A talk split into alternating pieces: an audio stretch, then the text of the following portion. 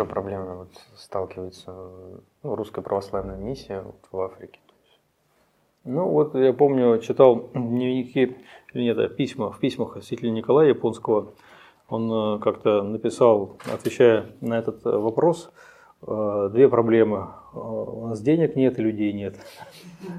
В общем-то, это универсальная проблема любой миссии, где бы она ни была. Хотя тогда святителю Николаю Японскому помогало там правительство, синод, присылали деньги, там присылали миссионеров, но в, со, в, соотношении с теми масштабами, которые были, которые ему были нужны, это все равно он испытывал большую нехватку. Вот. У нас, конечно, нехватка. Причем даже, знаете, что я скажу, что найти хорошего человека для миссии сложнее, чем найти деньги. Потому что ну, деньги, не знаю, завтра может появиться какой-нибудь спонсор и сказать, вот, вот вам, деньги есть. А подходящий специалист, он завтра не появится, его нужно растить, его нужно воспитывать, его нужно готовить. Это занимает много времени. Вот э, таких, конечно, людей, которые могли бы э, трудиться в Африке хотели бы, э, ну да, их хотелось бы больше. Я не знаю, это у нас или не у нас присутствует вот то, что у них на службах танцы какие-то, еще что-то такое. -то. Ну, танцы есть, да, действительно. И в целом э, в жизни африканцев танцы занимают большее место, чем в нашей жизни. А, ну, как бы это такой темперамент народов. У северных народов как бы, как правило, э, танцы меньшую роль играют, и наоборот, чем южнее народа, тем больше и больше как-то эта э, тема танцев присутствует. Вот, так что, да, танцы действительно там есть, и они важны, но при этом на службах, вот непосредственно на литургии танцев нет у нас. Они могут э, после службы, это да, может быть, а во время службы нет. Служба остается она как, как, как есть. Как, например, люди из России, может быть, могут помочь чем-то тоже к Захарату в Африке? Ну, можно обращаться там ко мне, если кто э, может, желает. Подумаем, исходя из э, возможностей человека, исходя из потребностей того, что, ну, которые существуют. Вот, потому что, несмотря на то, что людей не хватает, э, ну, не всякого человека можно и посылать туда. А как вы видите еще вот дальше развитие этой миссии в Африке? Ну, будущего я не знаю, но я могу сказать, что там есть огромные перспективы, такие, какие, может быть, мало где есть еще. А, особенно я говорю это в сравнении с Азией, где я до этого 10 лет тоже участвовал в миссиях. Вот, и я люблю Азию, а, но вместе с тем, по большому счету, азиатские народы, они уже как бы сформированные, и они уже они довольно сосредоточены на себе самих. У них э, нет интереса к э, там, чему-то принципиально новому со стороны, ну если это не новая какая-то еда, это вот там, да, они любят что-то такое, новые вкусы для себя открывать, там, китайцы в частности. А какие-то мировоззренческие вопросы, они уже как бы считают, что они уже решены их предшествующей традицией. Они немножко окостенели в этом всем. И в, этом, в этих обстоятельствах э, ожидать, что могли бы быть обращения целых народов сейчас в Азии, ну, на мой взгляд, не приходится. Но по большому счету это будет уделом единиц, может быть, семей, может быть, там сотен людей, но не небольших масштабов потому что общества уже сформировались, и нового, мировоззренчески нового особо не ищут.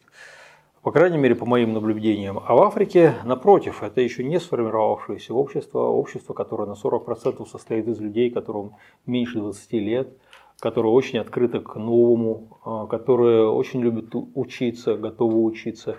Это то, что мне нравится в африканцах, их э, жажда учиться.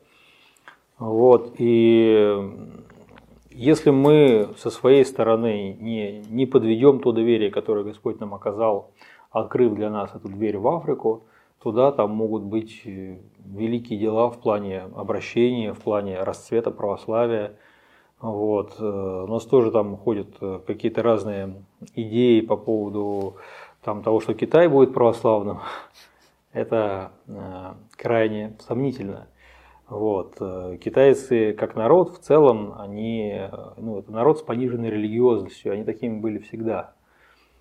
И сейчас даже в большей степени, может быть, чем раньше. Там, конечно, всегда были, среди этого большого народа всегда были очень яркие, действительно сильно религиозные личности. Там есть святые, у нас 222 мученика китайских есть, и они действительно пострадали за Христа, как и древние мученики. Конечно, есть люди с очень глубокими религиозными переживаниями среди китайцев, но это меньшинство.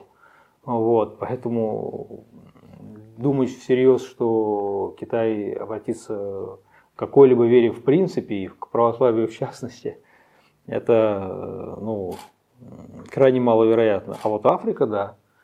Вот, Африка наоборот. Это, можно сказать, антипод в плане отношения религиозности. Это очень религиозные люди, вот, которые готовы, открыты к новому, готовы и любят Христа, вот, э, готовы услышать новые. И тяга есть у них к православию.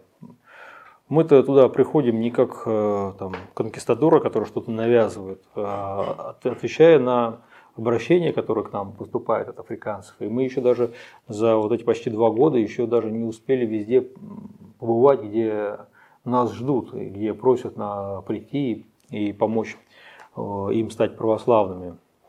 Поэтому перспективы самые значительные. А вот сможем ли мы эти перспективы реализовать, тут уже мне и самому интересно.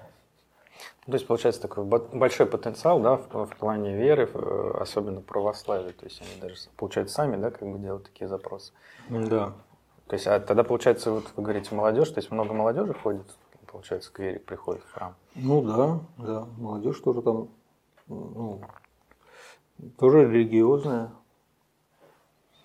А, есть какая-то вот, ну, по сравнению с другими странами, да, я помню, вот там интересные истории были в плане Индии, какая-то опасность, да, вот такую миссионерскую деятельность, то есть а, какие-то там африканские, не знаю, племена, еще кто-то может как-то негативно тоже препятствовать этому, влиять?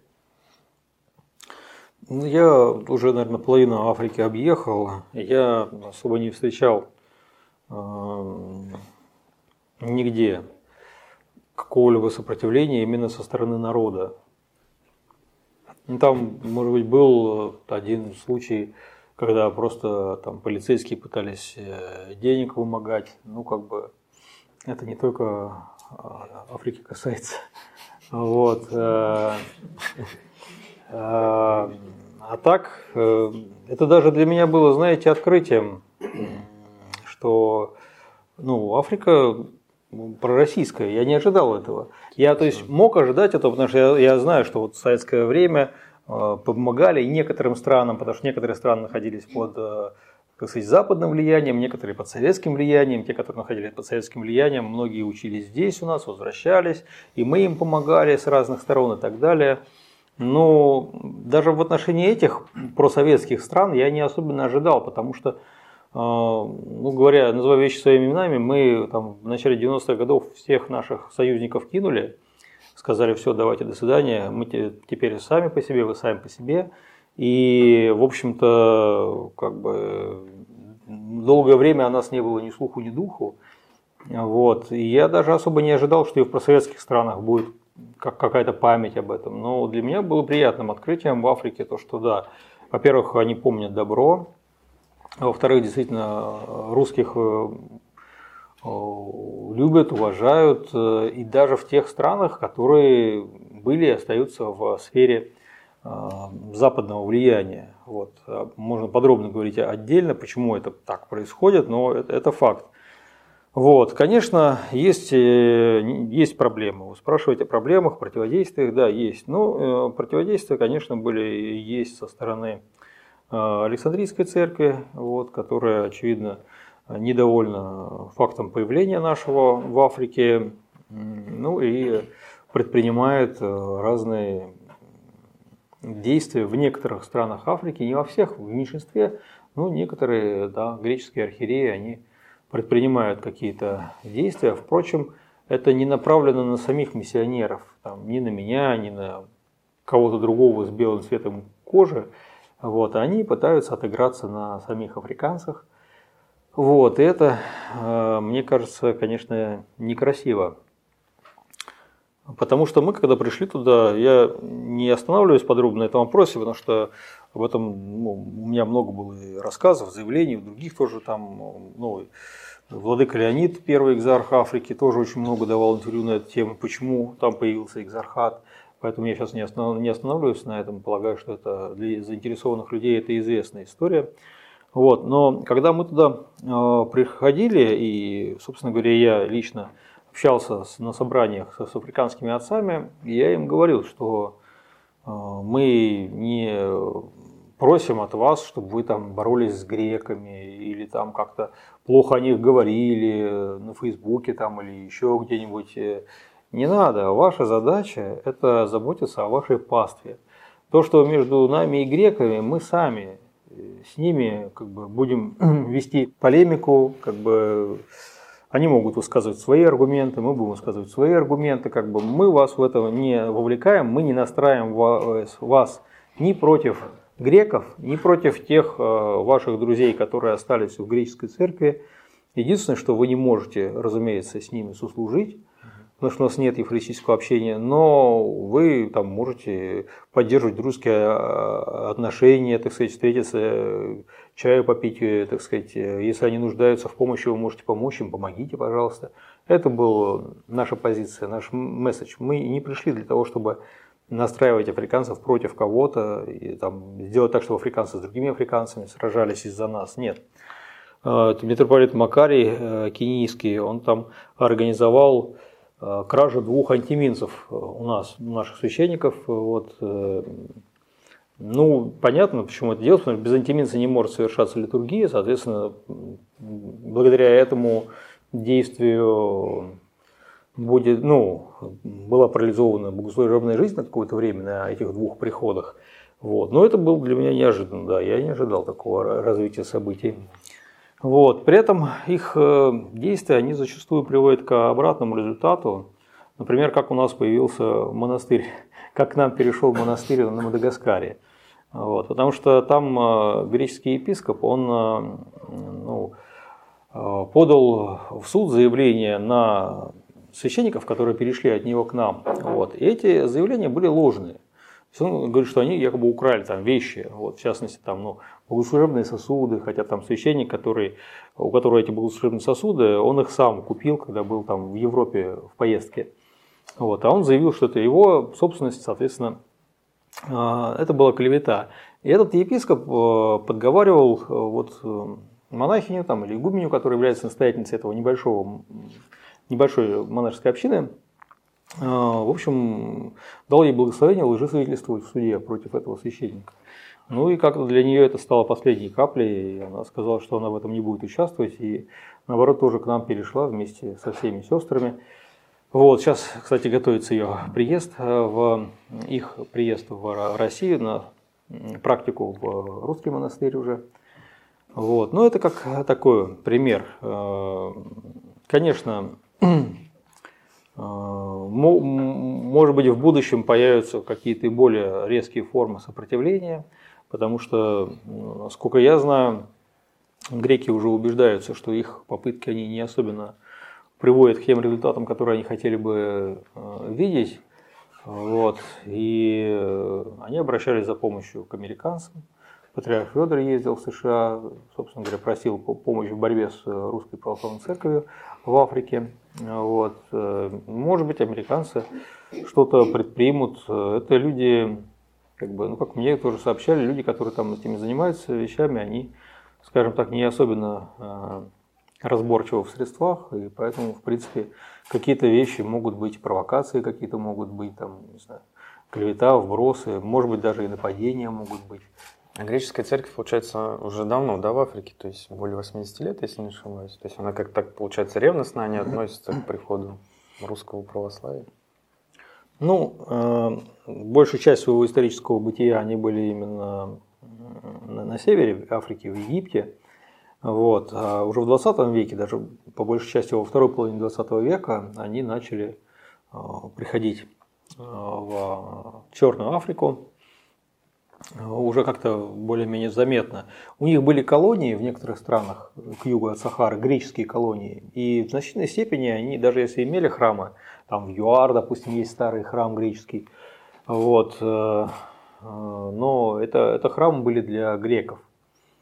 Вот. Э, а африканцами они стали заниматься не так давно, по историческим меркам. А планируется как, например, ну, я не знаю, вот как у нас, например, там, ну, это, наверное, дорого, да, кирпичный храм или что-то вот Планируется, роде. конечно. Но я... это все, наверное, от финансов, да, то есть трудности с финансированием, ну, да, да, да. получается. Хочется, чтобы были храмы, построенные в нашей традиции, и чтобы они стали украшением а, африканских столиц, по крайней мере. Вот. Э, ну, думаю, что в каждой африканской столице, где есть присутствие Русской Православной Церкви, должен быть э, русский православный храм, должна быть школа. Вот. Э, ну, планы такие есть. Дай Бог, чтобы все получилось в плане возможностей и людей, которые готовы были бы осуществлять работу. Ну, мы можем, наверное, потом, да, как-то озвучить, что если кто-то хочет поучаствовать, чем-то помочь. Да. Ну, То есть пости, да, опять конечно. же, ваши, да, соцсети можем указать. Да. Если у кого-то будет интерес как-то, ну, как угодно, да, я думаю, поучаствовать, тогда будем к вам направлять. Вот. А в какой одежде, например, вот они там приходят в храм? То есть у нас же есть, например, да, ну, в нашей церкви как должен мужчина приходить одеваться, женщина, то есть э, как это вот в Африке интересно. Тем более там жарко очень, наверное. Ну, там как бы многие носят простую одежду, которую там доставляют из Китая, там, и, может, иногда из, из Китая через Европу вот, там, футболки, там, не знаю, штаны, там. А, есть, конечно, у женщин там, а, кто может себе этого позволить, э, традиционные африканские платья, там, головные уборы там всякие интересные иногда бывают. С ними тоже они приходят, э, бывает в храм. Вот. Ну, стараются одеться как бы так хорошо. Как у нас тоже было принято до революции, что там в церковь надевали лучше, когда шли. Вот, ну и там тоже. Ну, иногда бывают очень люди бедные, очень. Я это вот э, иногда видел такие, ну, в сельских районах, особенно там каких-то пострадавших районах, люди вот реально ходят в рванье. Когда там штаны, они вот протертые не потому, что это модно, а потому что они реально единственные, и реально они просто от ветхости уже распадаются нити между ними. И вот. Так что по-разному бывает. Ну, голышом никто при мне не ходил, если вы об этом. Все были одеты, даже ну, те, у кого... Виду, да, вот какой-то дресс-код, то есть женщины покрывают голову. Ну, соответственно, если вот человек в таком положении, конечно, никто ему не скажет что ты пришел в таких ну, штанах. А сколько вот вы языков знаете, батюшка? Да я не так много. Ну, много языков учил. А те, которые ну, сейчас э, знаю, соответственно, те, которыми я более-менее регулярно оперирую, ну, в основном англи- на английском я говорю. Там. А службу вот э, на, каких языках? Только на английском или на разных бывает служить? То есть как? Ну, это зависит от того, кто приходит на службу, вот, потому что там э, есть же еще, помимо африканцев, есть же еще наши соотечественники вот, из стран бывшего СССР, а, которые там переехали иногда там и 30-40 лет назад, иногда 20 лет, иногда недавно переехали, там живут э, или работают и временно пребывают, соответственно, тоже они являются а, частью нашей паствы. И иногда бывает, что на службу приходит э, большинство, допустим, русских, ну тогда зачем служить на английском, надо на церковно-славянском тогда служить. Вот. Э, и тоже я там не живу постоянно. Я посещаю эти страны для решения тех или иных вопросов, для того, чтобы помогать местным священникам. Поэтому зачастую я там служу вместе с священниками э, местными. Поэтому большая часть службы идет на суахиле, допустим. Я какие-то возгласы там могу сказать. Ну, что-нибудь простое могу сказать на суахиле, вроде там «Мир вам». А если что-нибудь посложнее, могу сказать уже на тех языках, которые я знаю. А сколько самое долгое, вот вы, например, пребывали в Африке или, может быть, в других странах, ну, в такой миссионерской поездки, деятельности? Ну, в Азии там иногда бывало там по, по несколько месяцев пребывало. В Африке же, не знаю, по, ну, дольше месяца за один раз не был. Так что, ну, у меня там по поездки, которые довольно регулярно бывают, вот. Ну, такой возможности, чтобы остановиться там, пожить, э, долго у меня нет. А тоже, когда вот вы едете, например, необходимо ли там проходить какой-то медосмотр, делать разнообразные прививки, чтобы в эти страны не ехать? Во многие страны э, требуют прививку от желтой лихорадки, африканские страны. Вот. Она делается один раз на всю жизнь, я ее давно сделал, и, собственно говоря, есть этот сертификат об этой прививке. Вот его иногда спрашивают. Ну, он всегда там при мне есть, когда я там бываю. А кроме этого особо нет ничего не требуется. Ну, раньше, как везде, требовали, там год-два назад, полтора назад еще требовали эти ковидные все эти mm справки. Ну, Сейчас понятно. уже перестали спрашивать. И как ваша семья вообще относится тоже к вашим поездкам длительно? Там скучает, может быть? Как вообще? Ну, поскольку я давно езжу на миссии, то э, они с пониманием относятся, они уже привыкли к этому. Тем более, что я брал с собой, ну, когда еще вот в Азии был, я брал с собой в поездки свою семью, и они поэтому примерно знают, что я делаю и чем я занят, и это тоже им помогает а, ну, как бы принять то, что у меня бывают эти командировки. Ну, то есть иногда даже с вами, да, ездит, получается? Сейчас нет, это очень дорого. Вот, а раньше, много лет назад, да, бывало. А как вот э, относятся там к святыням? Такое же отношение, как у нас к иконам, э, к книгам святых отцов? Нет. Э, это одна из проблем, одна из тех вещей, которые, мне кажется, вот им нужно, нужно будет учить их. И, в принципе, мы уже начали это делать. Это то, что мне бросилось в глаза, особенно в Восточной Африке то, что у них нет естественного благоговения перед материальной святыней. Это проявляется во многих вещах. Некоторые вещи могут ну, даже как-то сильно покоробить человека, который знает, как у нас принято. Вот. И я размышлял, с чем это может быть связано. У меня была мысль, что, может быть, это греки их не научили. Потому что, в принципе, у греков есть благоговение перед материальной святыней. А у африканцев нет, они им как-то это не привили. Потом я думал, что может быть дело не в греках, а дело в том, что многие из них э, обратились из протестантизма. Протестантизм, он в принципе вымывает из человека вот это благоговение перед материальной святыней. А, может быть, и это сыграло. Потом я как-то помню, ехал в Уганде э, и вижу, передо мной едет, э, перед нашей машиной едет грузовик, и у него вот на, внизу, а, на этом брызговике, который вот такой грязный, как бы на нем все грязь цепляется, там водитель написал «Бисмиллях». Ну, понятно, что водитель мусульманин, вот, но я когда это увидел, я понял, что это значит, ну, какая-то, может быть, все-таки это не от протестантов, а это, может быть, какая-то местная проблема или особенность менталитета, потому что ни один мусульманин там Ближнего Востока не поместил бы имя Аллаха такое место, где оно, так сказать, постоянно в грязи, в, в попирании и так далее. У них даже, допустим, там считается, что Коран нельзя ниже пояса носить, там, допустим, ну именно в силу вот этого как бы благоговения. А, тут я вижу, что этого нету не только у наших, в смысле у христиан, африканцев, этого даже... нету и у мусульман, африканцев. Как бы. Они не видят в этом проблемы. Им нужно специально как бы на это э, указывать, нужно прививать, учить, и тогда удастся. А какая религия там вот превалирует больше всего? Ну, в разных странах по-разному. Если говорить в целом а, про негроидную расу, христиан больше, чем мусульман.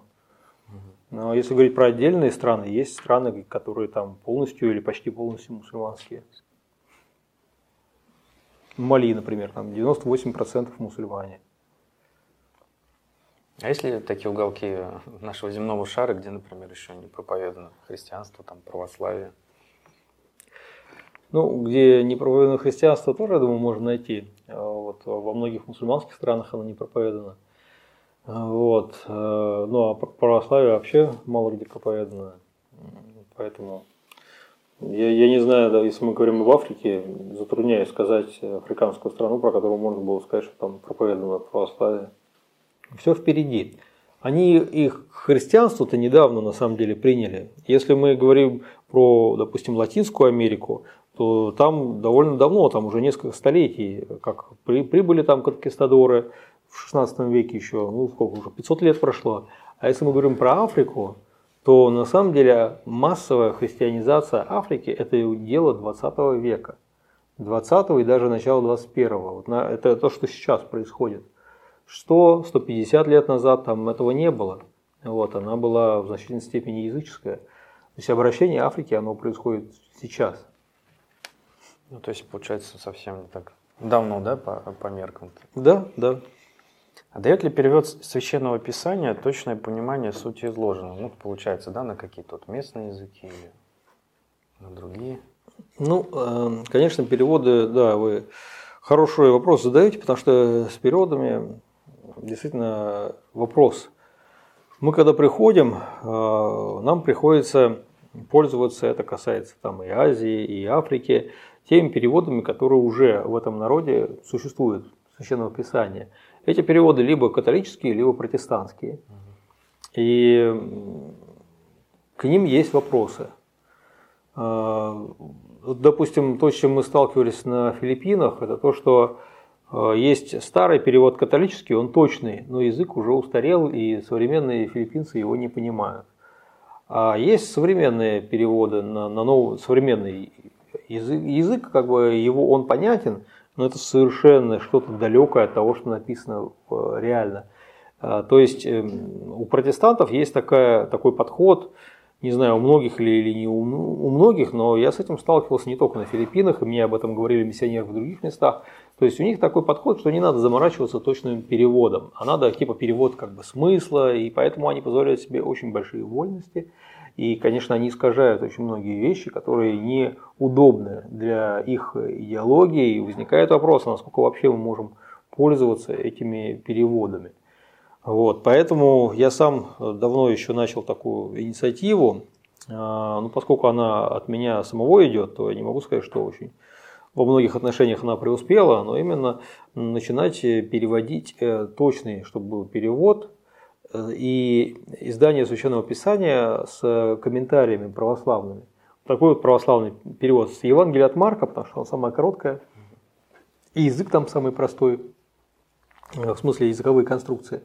Вот, поэтому э, такая задача есть, и в Африке мы в Азии вот это, над этим начинали работать. Ну и сейчас в Африке тоже я хочу, э, в этом направлении тоже надо работать, чтобы у нас э, было богослужебное Евангелие тоже. Сейчас вот работаем а, в этом направлении. Вот отец архимандрит Захария Мулингова, танзаниец, который у нас в Санкт-Петербурге учится, очень такой ответственный. А, и вот он работает над переводом ну, четверо Евангелия для богослужебного употребления. Вот, так что э, проблема есть, э, мы ее стараемся решить, и это одна из множества задач, которые перед нами стоит.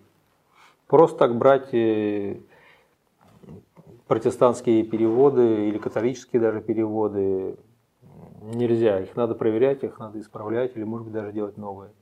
То есть, получается, сейчас еще идет такая да, работа большая, можно сказать. Да, да, скучать не приходится. А вот есть ли у них э, вот, какая-то традиция или проходят вот, трапезы, например, как у нас, да, порой там после служб, еще какие-то общения? Да, да, в общем-то да. То есть какие-то, а вот церковные тоже школы а, для прихожан? Ну, есть воскресные школы при многих наших э, храмах. Э, ну, там тоже, если вот посмотрите, у меня телеграм-канал, я иногда публиковал фотографии. Зачастую это люди или дети сидят просто под открытым небом, или они где-нибудь на полу сидят и там вот как бы все намного скромнее. Вот. Но идея такая, что да, у нас есть воскресные школы, есть специальные учителя в этих воскресных школ. Мы тоже предпринимали проекты для развития этих школ в плане того, чтобы помочь им учить. У нас был проект, э, чтобы дети рисовали ну, как бы конкурс рисунков. Здорово, интересно. Я думаю, перейдем к вопросам, может быть, еще из зала, да, тоже у нас будут вопросы.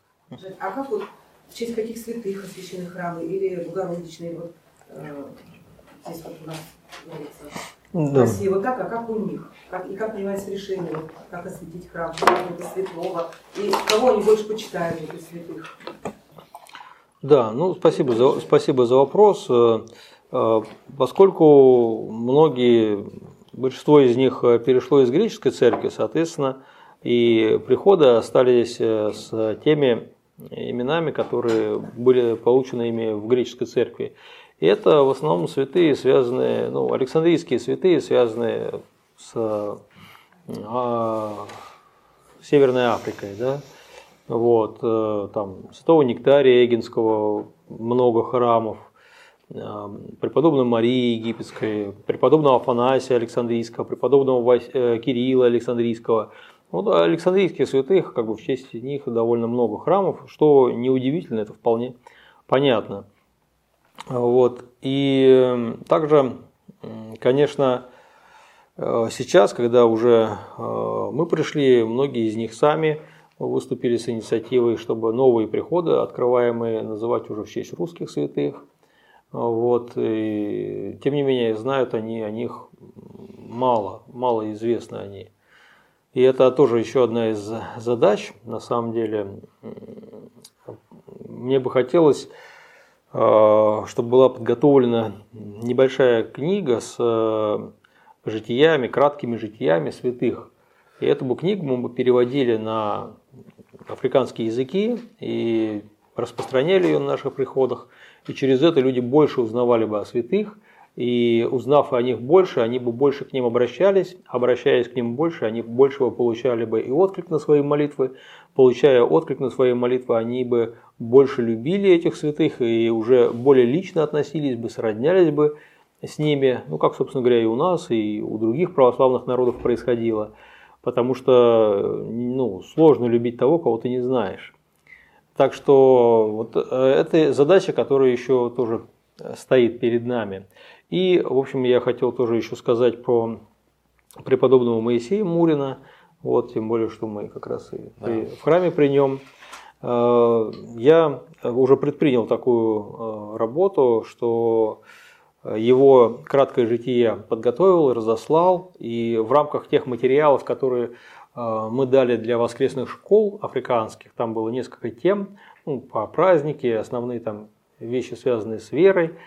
Э, также одна из тем была его житие. Дети тоже изучили таким образом, узнали о нем, рисовали его иконы, тоже у меня лучшие, по крайней мере, некоторые образцы э, рисунков, как, как дети африканские его рисовали – тоже в, в моем телеграм-канале есть.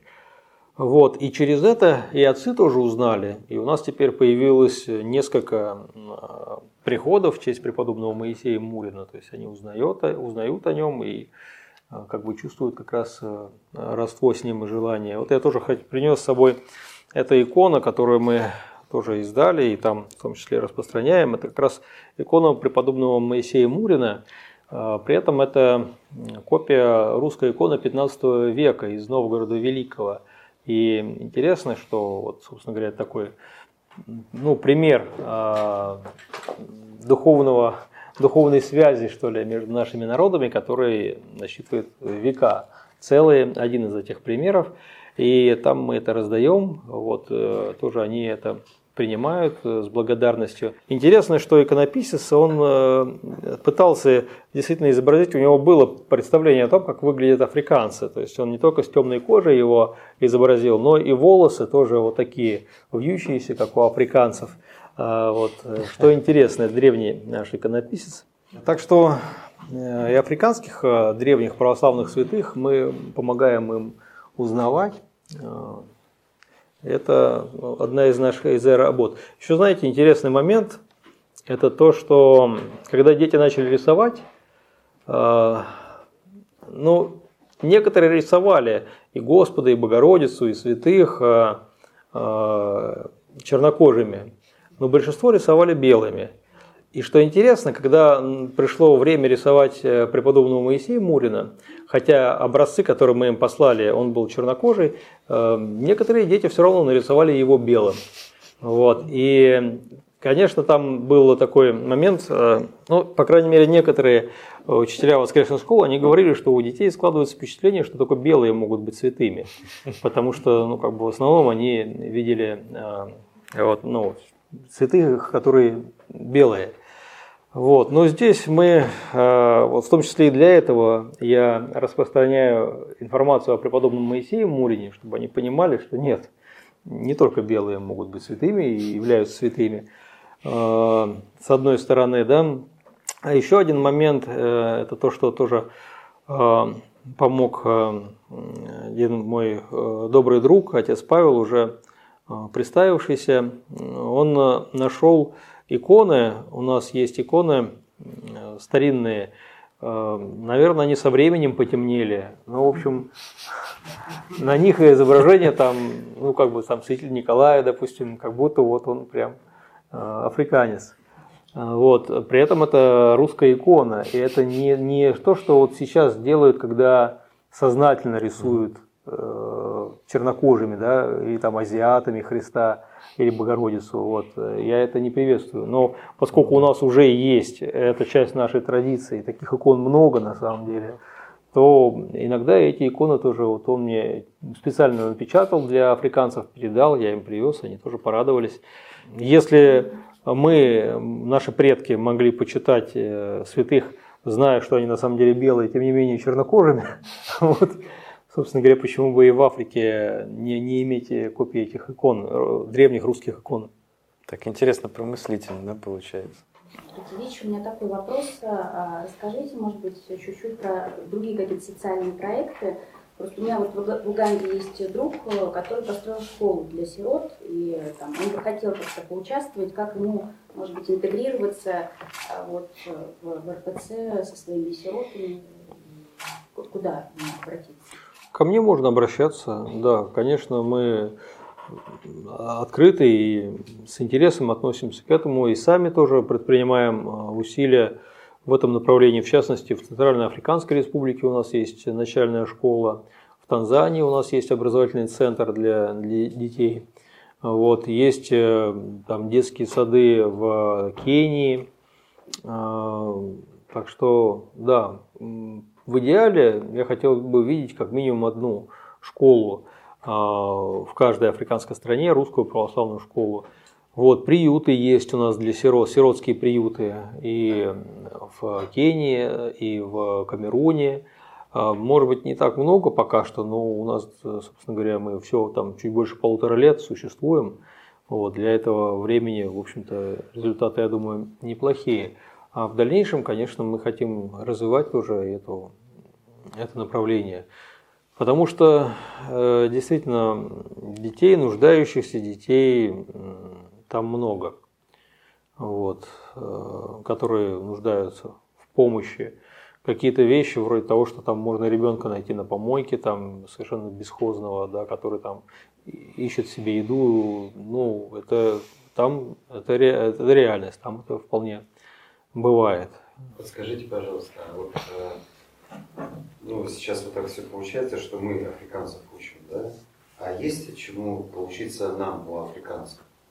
Ну вот, например, тоже я не так давно был в такой стране, как Зимбабве, и общаясь с местными русскими, которые туда переехали, я спрашивал, почему они туда переехали. В частности, вот э, они рассказывали о том, что там очень воспитанные дети. Система обучения, образования именно в Зимбабве, как бы она очень хорошо была поставлена а, прошлым президентом, который там правил очень много и там а, если говорить там про какие-то экономические результаты его правления, тут много может быть вопросов, но он сам по себе изначально он был учителем школьным. И вот что касается школьного образования, это он обеспечил, что в каждой деревне, даже маленькой, есть школа и хорошая, где детей берут, и они там находятся, так сказать, долго. И в результате дети очень э, воспитанные, э, помогают э, родителям, так сказать, отзывчивые, внимательные, вежливые. Вот, собственно говоря, тот человек, с которым я беседовал, он до этого работал в Германии, он сказал, я бы не хотел, чтобы мои дети росли в том окружении, в котором там я вижу, мои родственники живут, и какие там дети, и, собственно говоря, ради детей я хочу, чтобы мои дети росли здесь, в таком окружении. Ну, это вызывает уважение, да, и это то, чему, я думаю, можно было бы и нам поучиться. А, вот. Какие-то еще а, моменты тоже есть. Ну, то, что я уже упоминал, то, что люди, у, людей есть ценность образования. Дети там школу не прогуливают. Вот, люди, то, что они, это, это ценность, э, вот родители там вот добиваются, чтобы вот ребенок пошел в школу, и ребенок, если родители добились, чтобы он пошел в школу, он тоже прилагает усилия учиться. Это, это думаю, этому тоже стоит поучиться. В Африке 54 страны. Вот. В каждой из этих, из этих стран много разных народов и племен. А вот. Мы когда смотрим издалека, нам кажется, что это что-то одно единое. На самом деле нет. Это все равно, что а, про нас бы говорили, там, евразиатский народ, да, допустим.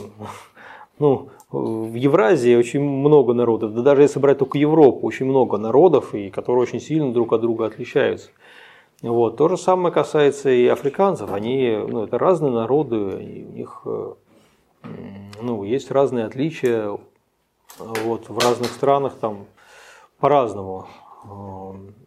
Я не хочу идеализировать африканцев, но у них, как у любых людей, есть и сильные стороны, есть и слабые стороны, есть и какие-то позитивные моменты, есть и негативные моменты.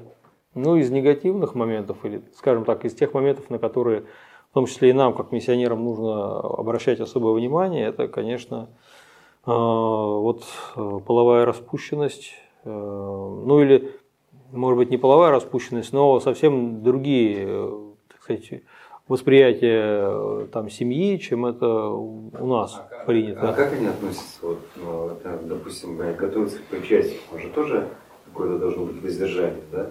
Они как это воспринимают? Воздержание. Понятно, что в еде они, у них это обусловлена такая тема, а вот, вот понятно, что в половом как бы варианте очень много, как я говорил, очень много предстоит э, ну, еще людей научить. Мы там даже двух лет еще нет, не, не находимся. Вот. Э, но во многих странах есть полигамия до сих пор.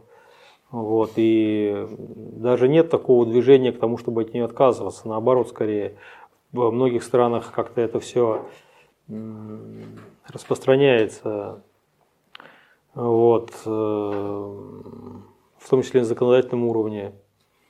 Э, ну, часто это не регулируется законом, то есть люди, у них там есть э, браки по традиции, их там может быть сколько угодно, есть там брак государственный, допустим, который уже там заключается в ЗАГСе, и тоже там уже какие-то последствия идут. Ну, это такой момент сложный. Хотя у нас тоже очень огромное распространение блуда в нашем народе сейчас. И блуда, и прелюбодеяния, и всех этих блудных грехов. Вот, и у нас тоже мы не можем сказать, что все в порядке с этой стороны. Вот, но у них как бы зачастую как бы даже нету понимания того, что там это нормально, ненормально, далее. И тоже, кстати говоря, раз уж заходит, зашла об этом речь, э, для тех девушек, которые, допустим, захотят связать свою жизнь с э, африканцем, ну, мне кажется, они должны отдавать себе отчет, что их муж будет систематически изменять им. И как бы э, это, это не должно быть для них чем-то новым. Что если, так сказать, у них там, там, не знаю, встретили друг друга, показались родственными душа, душами, нашли любовь, как бы э, есть чувства, и при этом она, допустим, думает, э, э, что она будет одна для него, а для него это вообще ни с какой стороны не, не очевидно. Вот. Православное меньшинство вот, в Африке. Мы сейчас говорим не про православных, я сейчас говорю в целом. Вот, э, потому что в основном-то выходит замуж за, не за православных, вот, по крайней мере, те, кого я видел. Бывают исключения, да, но тем не менее. Вот, так что, да, скорее всего, у него будет еще одна жена, и, может быть, не одна. Вот. Э, если он очень будет стараться, он не возьмет официальных дополнительных жен, и, может быть, не будет, э, как сказать, изменять тебе на твоих глазах прямо, но рассчитывать, что он будет хранить тебе верность, ну, это как бы не приходится. И, ну, это не потому, что они плохие, да, их, собственно говоря, и не учили. И вот пример, мы собираемся учить нашу паству. Вот. Э, я понимаю, что не всех удастся переучить, переформатировать, но как бы вы не можете спрашивать с человека, если вы его не учили. Вот. Их по большому счету не учили или учили плохо.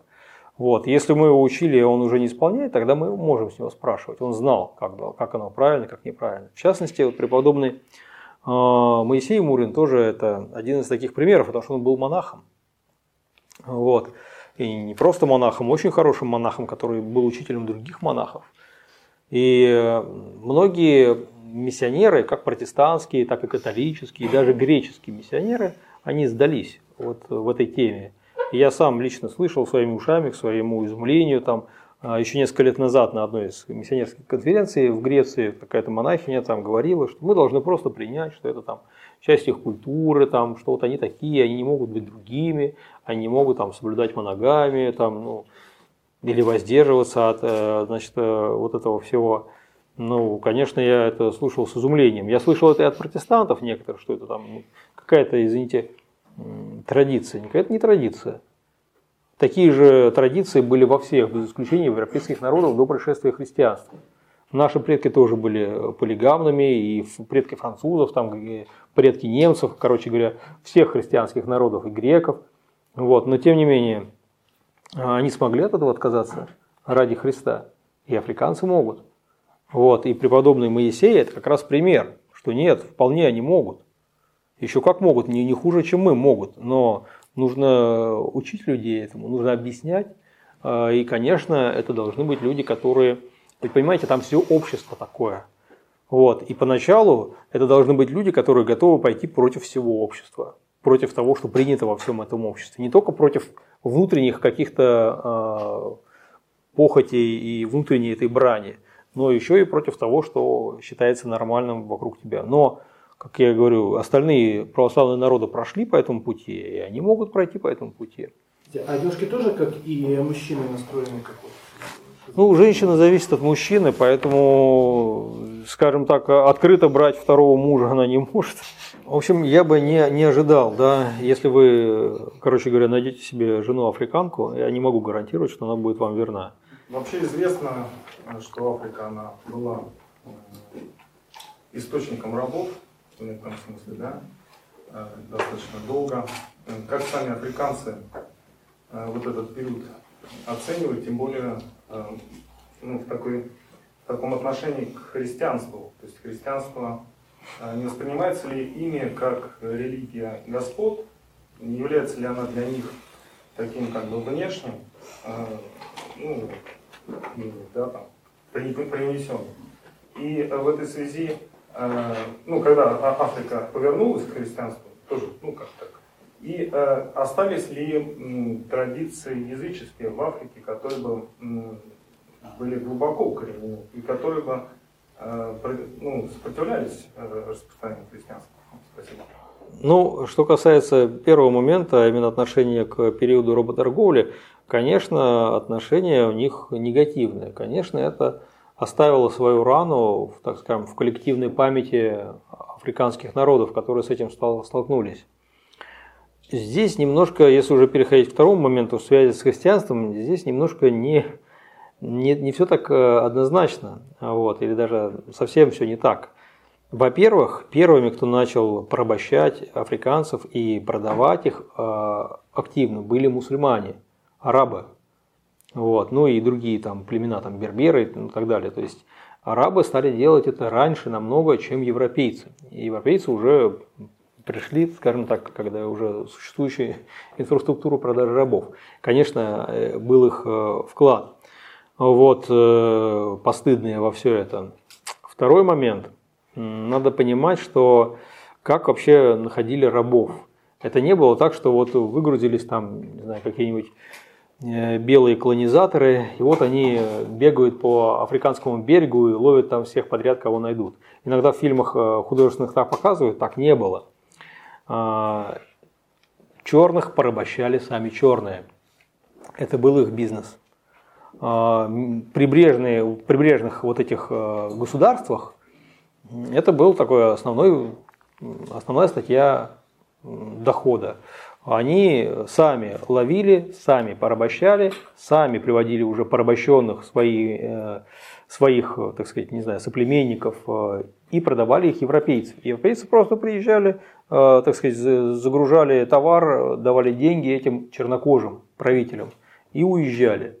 Вот. В то время этих христианизации не было, проповедей не было, они не проповедовали, те, кто покупал этих рабов, не проповедовали им Христа или христианство.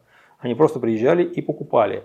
Вот. А, я не пытаюсь ни в коем случае преуменьшить вину э, работорговцев, европейцев. Она была, они создали спрос, они создали эту, ну как сказать, они расширили в значительной степени эту машину обесчеловечивания. Но человек становился вещью в Африке. Его делали вещью не христиане, его делали вещью местные же, свои же, которые в то время были язычниками. И когда мы это все видим, как бы возникает вопрос, а, ну, как бы, чья здесь ответственность? Христиан ли, мусульман ли, язычников? Да всех ответственность. Поэтому выделять как-то отдельно христианство, ну, с исторической точки зрения здесь не получится. Вот. Э, ну, опять же, а, а в честь, в пользу кого? Потому что мусульмане, мусульмане они занимались этим раньше и, больше. Вот. А язычники, ну, язычники, собственно говоря, порабощали и продавали. Вот. Поэтому такой, такой связи я, по крайней мере, не слышал. Есть связь в общем, потому что вот эти темы, связанные с работорговлей, это все-таки очень давно. А, для ну, как бы восприятия африканцами истории. А, работорговля, она была, ну, запреты на работорговлю это уже 1830-е годы.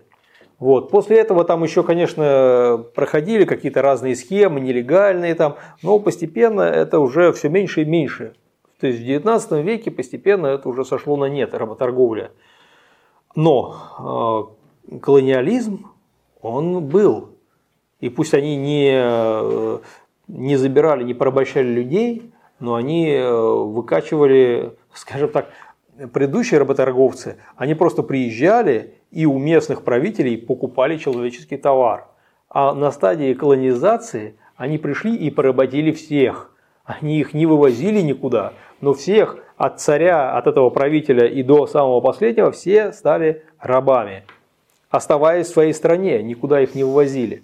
И вот этот э, эта страница истории, она, на мой, по моему впечатлению, более актуальная и, как сказать, более свежая рана и более болезненная. И эта проблема, она продолжается сейчас, потому что хотя они там получили независимость, ну там уже там кто-то в 60-е годы, в 70-е годы, но эта независимость, она, скажем так, далеко не полная. И последствия этого колониализма, неоколониализм, это действительно реальность. Вот. Раньше я, когда слышал об этом, до того, как стал ездить в Африку, ну, я скептически к этому относился, когда слышал, что там продолжают их угнетать европейцы. Я думаю, ну что они угнетают? Они же вам дали независимость. Все, теперь вы независимые. Уже сколько там, 40 лет, 50 лет. Уже, значит, должны были сами что-нибудь построить нормальное. А если не смогли построить, что вы все киваете на этих, э, значит, которые у вас были? Значит, сами, наверное, что-то не очень хорошо работаете и так далее. Но когда я оказался в Африке, узнал там все, все реалии, я понял, что я был неправ. Никуда они не ушли, вот, э, даже более циничные стали эти формы э, зависимости, в которую они э, поместили Африку. Вот, потому что раньше, что значит вот, колони... при колониализме, они, эти белые господа, собственно говоря, выкачивали все ресурсы, но при этом хотя бы что-то худо-бедно делали, вкладывались там в инфраструктуру, там хотя бы кого-то там чему-то учили, короче говоря. А когда они дали свободу, они по-прежнему продолжили выкачивать все ресурсы, но только все остальное они просто сбросили, все, а теперь вы свободные. Вот. И, конечно, это большой обман, большое мошенничество. А, ну, в общем и целом язычество умирает в Африке. Это самая проигрывающая религия. Она проигрывает как христианам, так и мусульманам. Язычников становится все меньше и меньше. Есть еще страны, там, ну, буквально совсем немного, где и количество язычников э, велико. Это Бенин. Кроме Бенина я сейчас даже затрудняюсь вспомнить. Может быть, еще какая-нибудь есть. Вот. Но по большому счету язычество уже уходит в прошлое. А, конечно, какие-то пережитки языческого там мировоззрения и так далее, они могут встречаться. Но вот я сейчас э, затрудняюсь прямо сейчас что-то вспомнить. Единственное, что это являлось проблемой и на Филиппинах, это является, может быть и встречается как проблема на, в Африке, это связано больше с бедностью. Медицина очень дорогая. Вот если заболел ваш ребенок или родственник, близкий вам, у вас нет денег на то, чтобы его лечить ну, нормальной медициной. А, и вот тогда у людей появляется, соответственно, искушение обратиться к знахарю какому-нибудь, да, там хиллер а, на Филиппинах или, значит, там тоже какие-то подобные вот, э, вот это да, это проблема.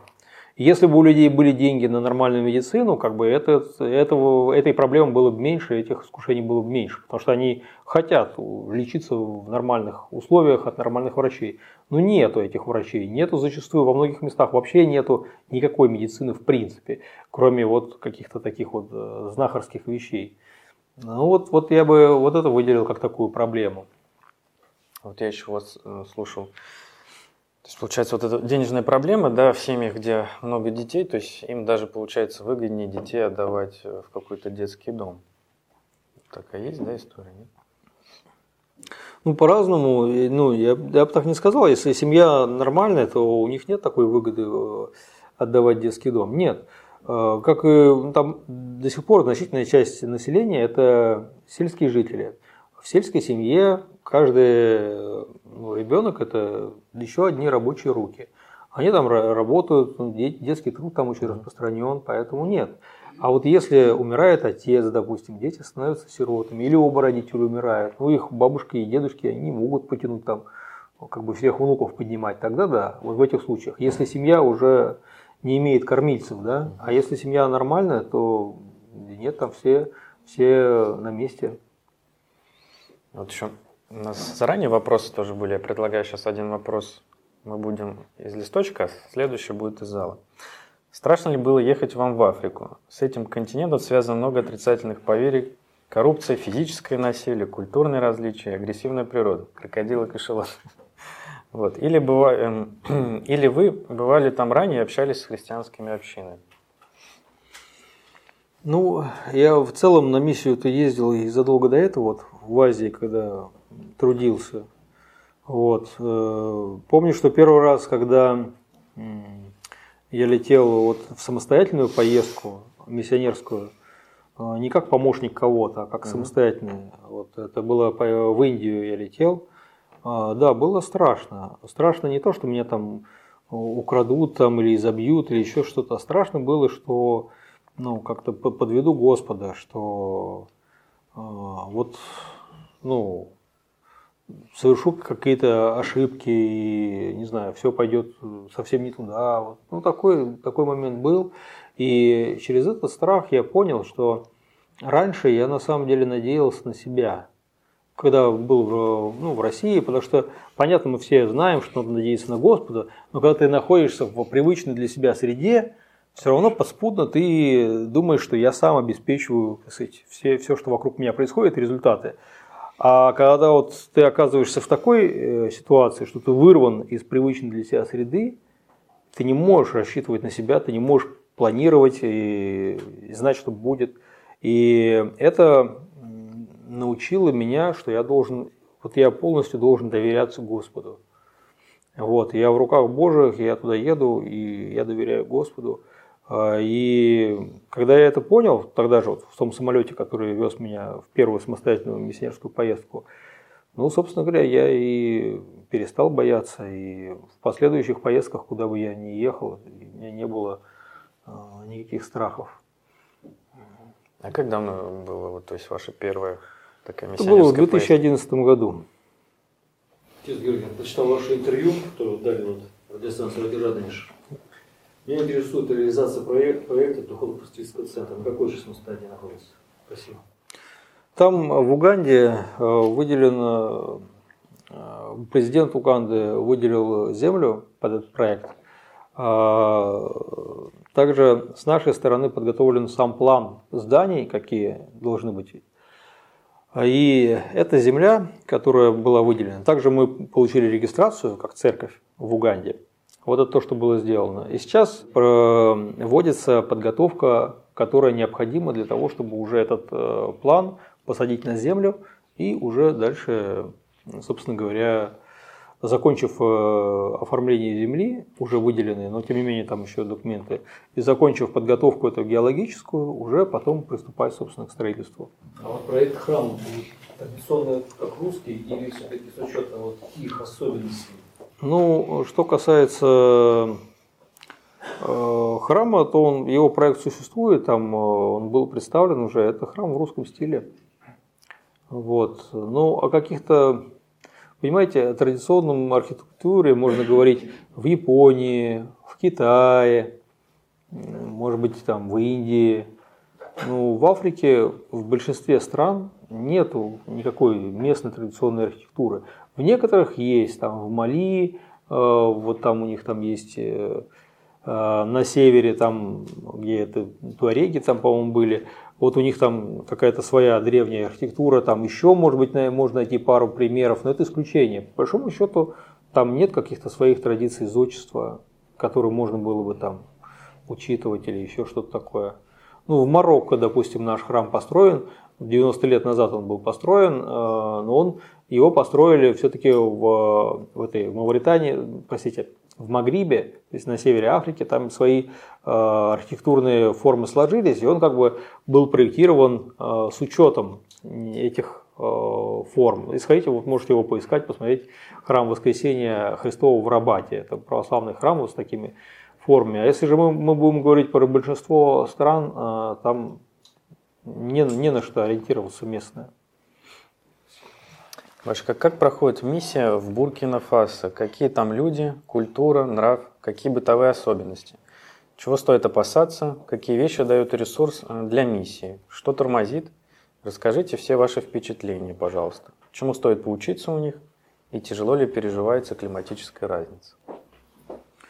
Да, ну тут это самое, под видом одного вопроса целая пачка вопросов. А, вот. Вкратце. А, да, вот э, в Буркина-Фасо там э, у нас есть миссия.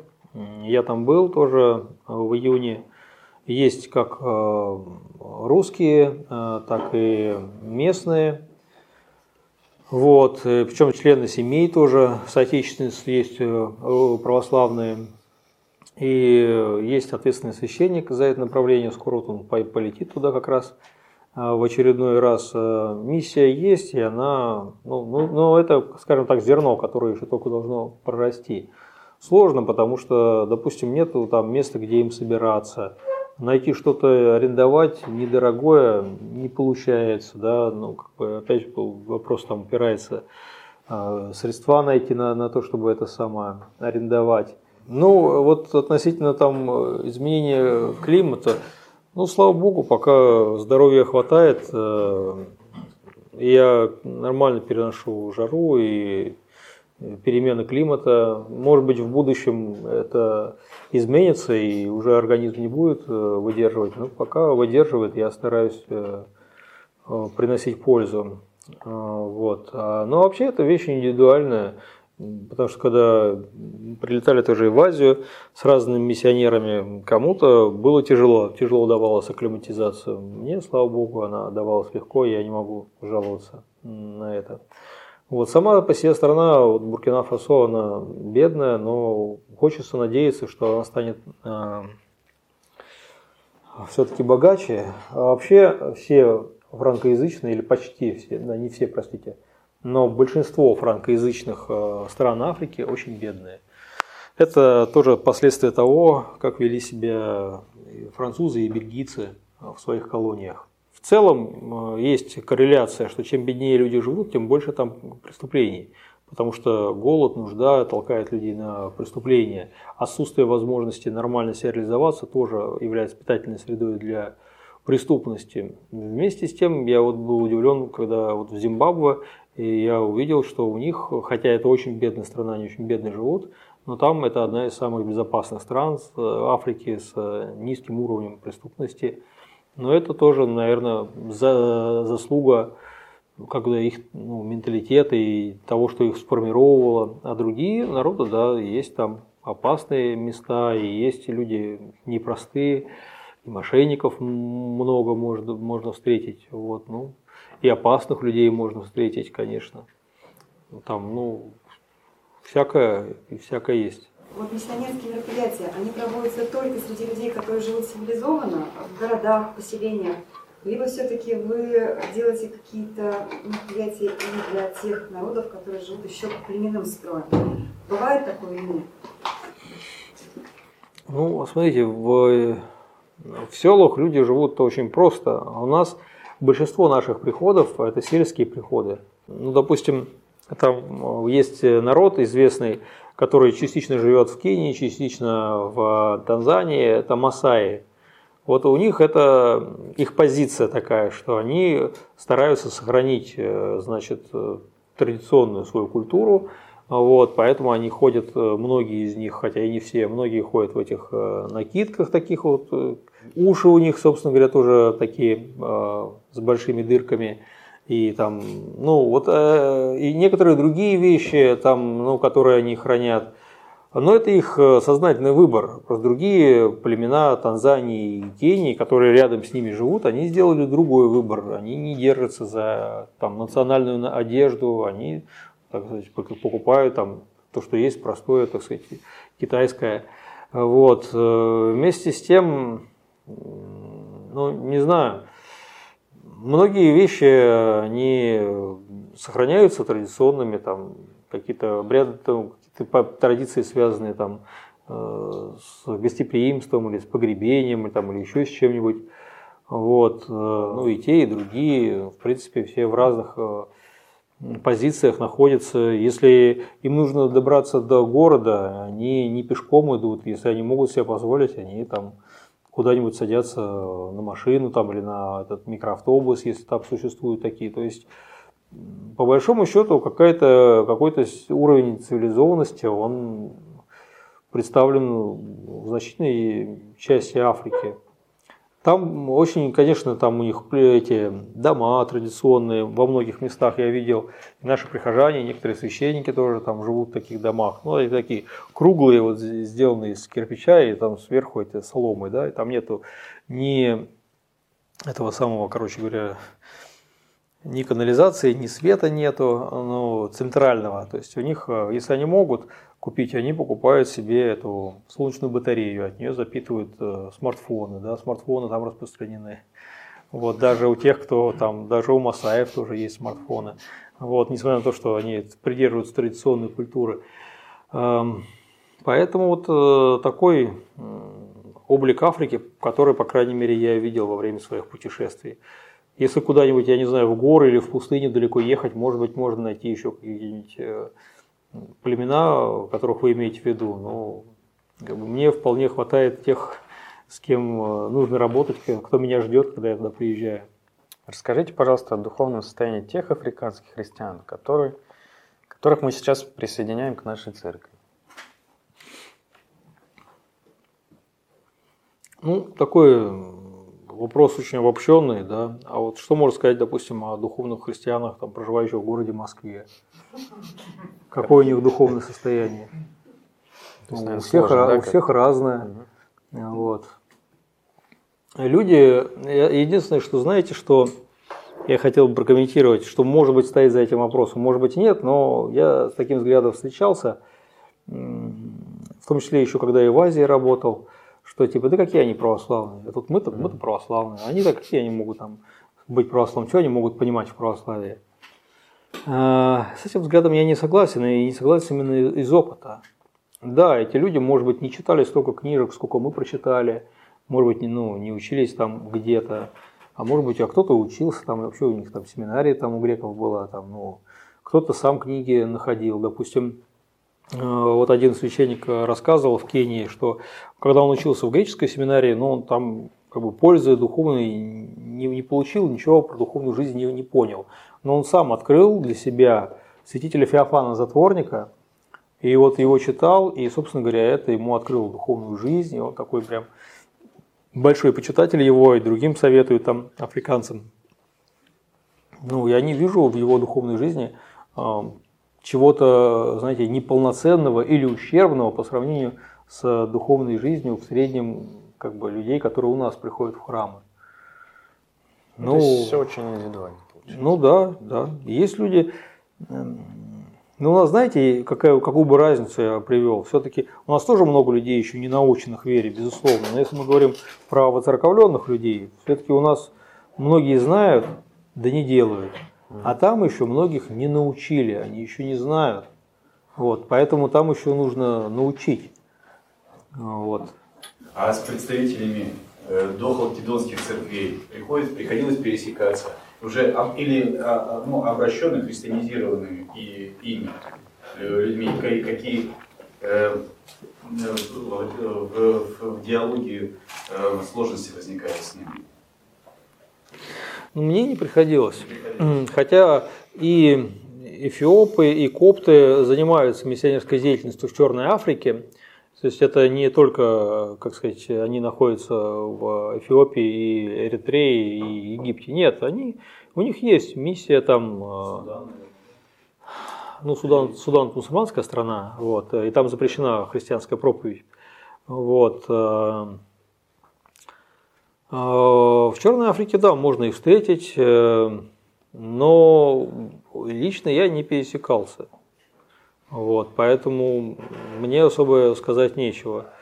Вот. Единственное, что э, там был пример, когда э, там кто-то переходил, э, кто там в процессе, скажем так, своего духовного, духовной жизни какое-то время был и у коптов. Это не копты сами, это именно африканцы, которые какое-то время были у коптов, потом покинули их, э, потом уже нашли свой путь э, в каноническую в православную церковь. Вот, вот только это, а непосредственно я не пересекался. Иногда мне, знаете, задают вопросы там, а что там у католиков, да, что там вот у коптов, что там у фиопов.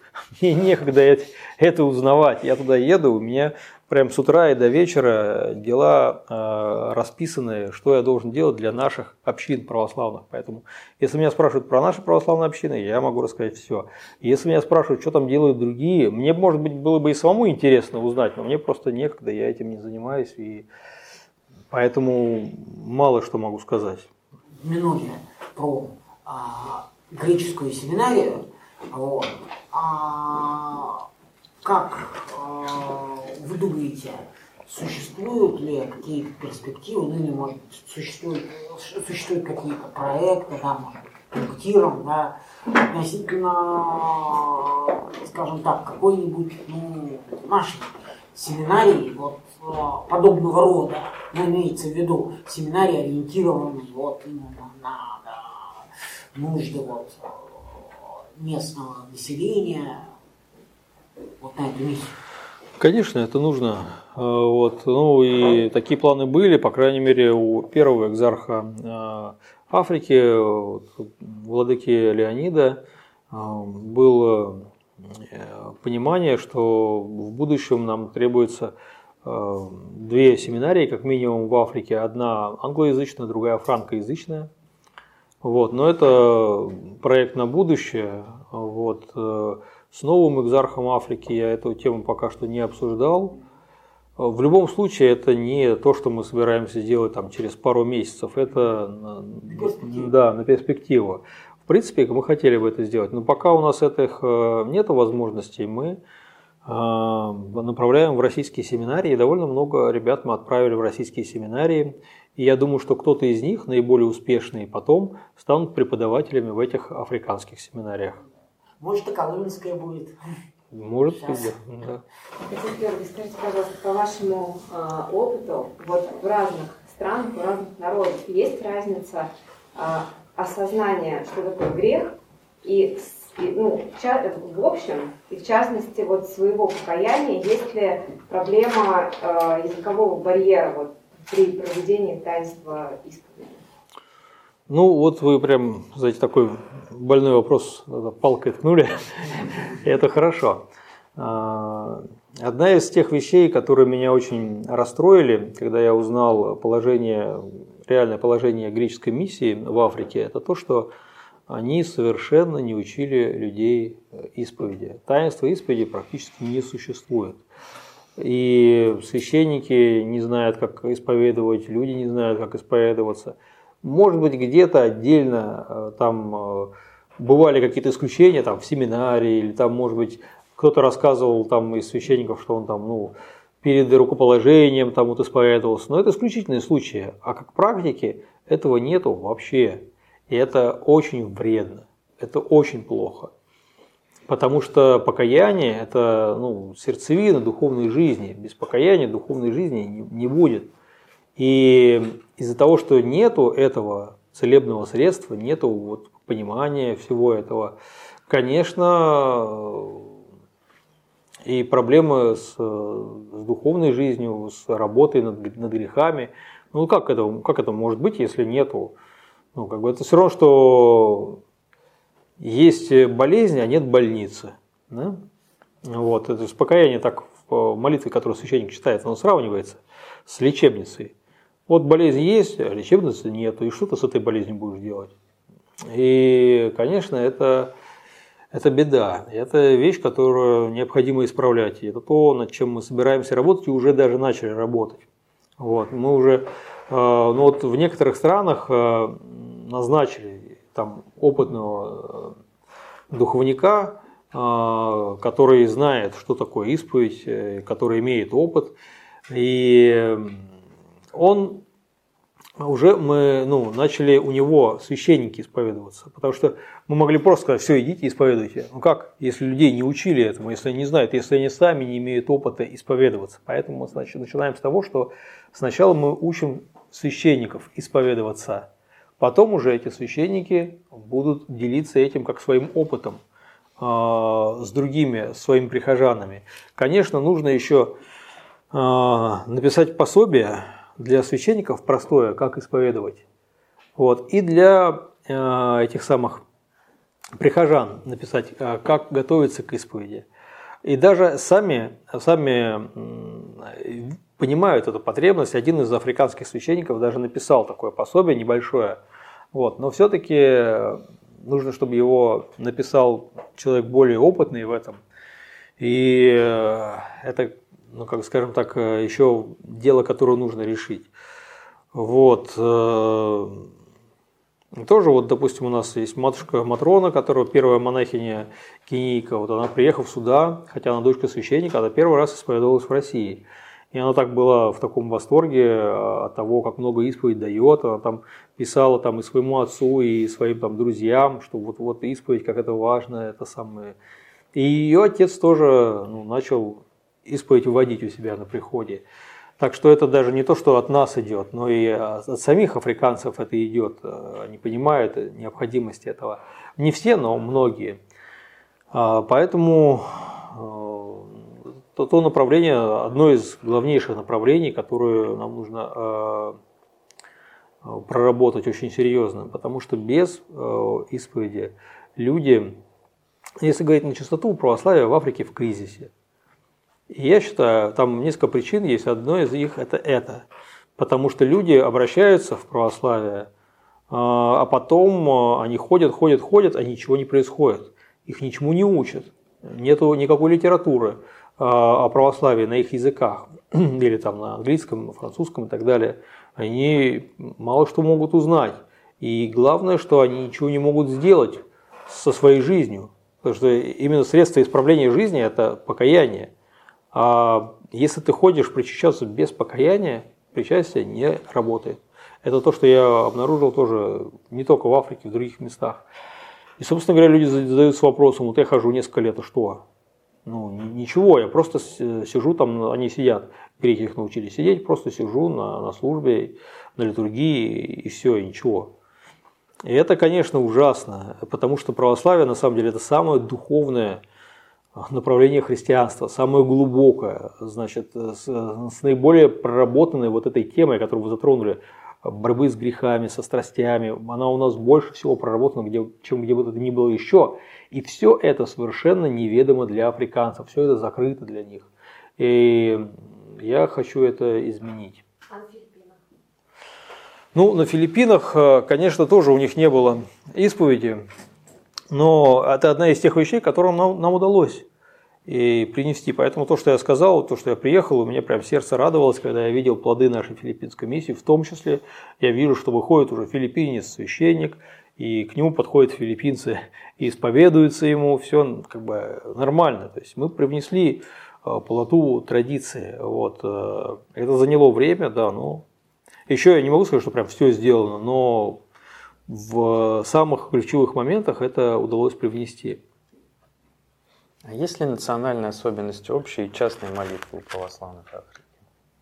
Единственное, что, я думаю, вы это слышали, что, что там у них а, ну, использование там, местных национальных песен, использование барабанов. Вот, мы следим за тем, чтобы не было этого в самой службе, да, вот, или там инструменты какие-то, а, вот, что этого не должно быть в самой службе. Но после службы, во богослужебное время, ну вот, позиция владыки Леонида была такая, что мы это не возбраняем, тем более, что они поют не какие-то там, не знаю, национальные или фольклорные песни, или тем более, не дай бог, языческие. Они поют христианские, православные песни, они очень креативные, они придумывают православные песни, там, Господу, Богородице, там, некоторым святым э, посвященные. Тоже один из африканцев недавно вот во время моей поездки э, высказывал пожелание э, жития святых излагать в, в, в песнях, чтобы люди через это узнавали жития святых. Хороший, хороший проект, я думаю, мы его будем, мы его поддержим. Разумеется, все будет, текст будет согласован. Вот, и, так что есть вот такие нюансы. Но это, наверное, самое яркое, то, что люди видят. Вот. Ну, тоже у меня некоторые видео есть э, на YouTube-канале Иерий Георгий Максимов. Там есть раздел как раз православия в Африке. И там в том числе и такие моменты есть. Ну, некоторые слышали там, э, как там женщины поют э, после службы. Они говорят, вот они там про бананы поют. А это не про бананы. Бхана – это Господь на Суахиле. Вот. Они Господа прославляют. А, так что вот это, наверное, самое такое ярко бросающееся, то, что любому бросится в глаза. То есть сочетание получается таких каких-то местных да, традиций, то есть можно вот так преобразовать, интересно получается. А мы, еще раз говорю, это не касается текстов богослужений. Ну да. Это вне богослужебное. У нас же тоже бывают вне богослужебные там какие-то это самое, да, песни. Скажите, пожалуйста, о взаимоотношениях э, христиан и, и мусульман. Вот в Африке мусульман очень много, и известно, что ислам проникал в первую очередь именно в Африку, зачем во все остальные континенты. И, соответственно, видели вы ли вы в тех странах, где вы бывали, сталкивались с каким-то проявлением радикализма? Потому что радикальный ислам сейчас проникает все больше и больше в Центральную Африку, в Южную. А, и не будет ли это каким-то препятствием для а, распространения нашего да, э, присутствия в Африке в будущем? Ну, не является секретом то, что гонения на христиан в Африке имеют место. И ну, во многих странах Африки довольно заметно, значительно нападения, там, какие-то очень чудовищные теракты. Вот. Да, это все имеет место. А, ну, даже вот то, что мне из того, что недавно прислали, это в Кении было, на востоке Кении. Вот там а, один мусульманин обратился в христианство, ну не православие, там, а, не, не помню, католиком он стал или протестантом. Вот, ему отрезали руку его родственники. И, соответственно, там фотографии его там с отрезанной рукой, все такое. Ну, как бы, это как э, одно из примеров, э, ну, на самом деле, бывают примеры пожестче. Вот. Э, но, с другой стороны, почему я это вспомнил? Это пример тоже упорства и мужества человека. Потому что он могу сказать, да-да, извините, я был неправ, возвращаюсь в ислам. И не лишиться руки. Но нет, он предпочел потерять руку, но не потерять веру во Христа. И это показатель. Африка это такой бурлящий как бы, момент в плане э, как бы, выбора людей. И с одной стороны э, происходит там как сказать, активная мусульманская миссия, и они переманивают к себе христиан многих, ну даже в Уганде, допустим, этот самый диакон Александрийской церкви перешел в ислам. Вот. Вместе с тем, там, наверное, самое большое количество на планете примеров, когда мусульмане переходят в христианство. Вот. И этого, этого много. Вот. И у нас тоже на, на миссии такое, такие примеры э, бывали, ну, по крайней мере в Малаве. Вот. Э, э, там э, я здесь затрудняюсь как, как бы привести к общему знаменателю невозможно, потому что в разных странах совсем разная ситуация.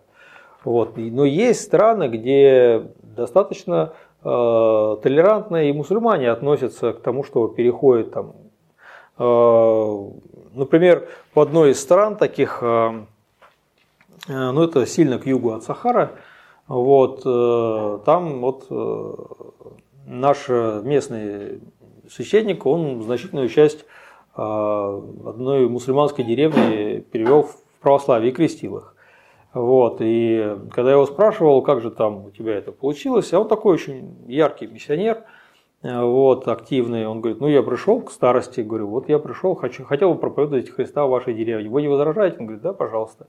Вот. А, мало в каких мусульманских странах можно услышать от старосты мусульманской деревни такой ответ. Вот. Но в Африке это, это возможно, потому что, как я уже говорил ранее, они открыты к новому, они еще не сформировались, еще не закостенели во, всех этих вещах. Даже в таких, в некоторых э, странах вот Западной Африки, а там э, сильны позиции ислама, тоже вот э, я был в Мали, а в Мали 98% населения мусульмане, но при этом по конституции это не мусульманская страна, это светское государство. И они подчеркивают, что у нас там, если кто-то захочет переходить, он может спокойно перейти в христианство. И даже то, что мне э, бросилось в глаза, ну как, как-то удивило, когда я общался с мусульманами, э, некоторыми местными, они, ну, они говорили, что у нас э, авторитет христиан здесь очень высок. Вот, то есть репутация у христиан очень высока, хотя их очень мало, но как бы их уважают как людей слова, надежных, которые не подведут. Так. Хорошо, что местные христиане снискали себе такую репутацию. Вот. Но вот я сейчас это сказал, и я не хочу, чтобы сложилось впечатление, что типа все в порядке. Да не все в порядке, нет. При этом там есть эти все там и ИГИЛ, и а, всякие э, другие э, мусульманские террористические организации, которые устраивают э, чудовищные теракты, чудовищные гонения на христиан, убийства зверские, нападения, изнасилования. И это, это и есть, этого много. Поэтому у меня нет а, какого-то позитивного ответа на ваш вопрос а, насчет будущего сосуществования христианства и ислама а, в Африке. Оно имеет проблемы сейчас, и я не вижу, как бы эти проблемы были бы решены в будущем. А помогает вам как-то российский бизнес или российские госорганы, работающие в Африке? Ну, что касается бизнеса, как я сказал, когда мы приезжаем, в некоторых странах мы встречаемся с соотечественниками. Среди этих соотечественников есть в том числе и те, которые стараются вести бизнес в Африке. Вести бизнес в Африке это не такое простое дело, поэтому успешных русских бизнесменов в Африке как бы это не очень много. Вот. И, ну, в некоторых странах я встречался с бизнесменами, вот, и мы обсуждали различные а, пути сотрудничества. Вот. И в плане того, что вот идей, как бы мы могли сотрудничать. А, эти идеи есть, но пока что, вот если говорить, что они реализованы, этого пока нету. Ну, например, вот что я ставлю перед э, бизнесменами, с которыми я э, сталкиваюсь, что э, вы же здесь все равно нанимаете персонал из местных жителей. Почему бы не предлагать это членам наших приходов? Если вам все равно, если они соответствуют, я не прошу нанять э, плохого человека, ну, скажем, плохого в плане его навыков, только из-за того, что он православный. Нет, но если при прочих равных, почему бы не дать э, приоритет тому, кто является уже членом Русской Православной Церкви? Я, можно сказать, лоббирую интересах наших африканцев. И те э, наши ну, бизнесмены, с которыми я, перед которыми я ставил эту задачу, они говорят, ну да, действительно, почему бы и нет. Вот. Тем более, что это уже для них это лучше, в том смысле, что э, они не с улицы людей берут, а людей все-таки из общин, это людей, ну, про которых можно уточнить, насколько человек надежный или же нет, да, то есть это, это не стопроцентная гарантия, но все равно это лучше, чем совсем незнакомых людей набирать. Вот, поэтому здесь какое-то понимание я встречал с, со стороны а, бизнесменов. Но это пока на уровне идей. А так, чтобы это перешло уже и хотя бы одного нашего православного африканца бы кто-то нанял, этого еще до реализации это еще не дошло. Но мы же, как я уже говорил, мы только начинаем там присутствие, поэтому это не то, что там не хотят или сопротивляются, просто это время еще не, не прошло до этого.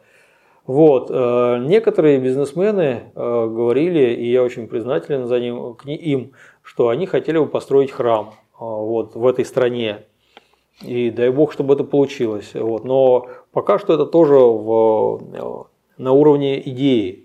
Ни одного храма пока еще таким образом не было построено, но опять-таки это не потому, что они не хотят или обманывают или затягивают, а просто в силу того, как э, происходит событие, это еще не дошло до стадии реализации. Думаю, что, думаю, что дойдет. Вот, потому что какой-то интерес э, вот, я вижу. Не все, далеко не все бизнесмены, которые там есть русские, они православные и заинтересованы в этом.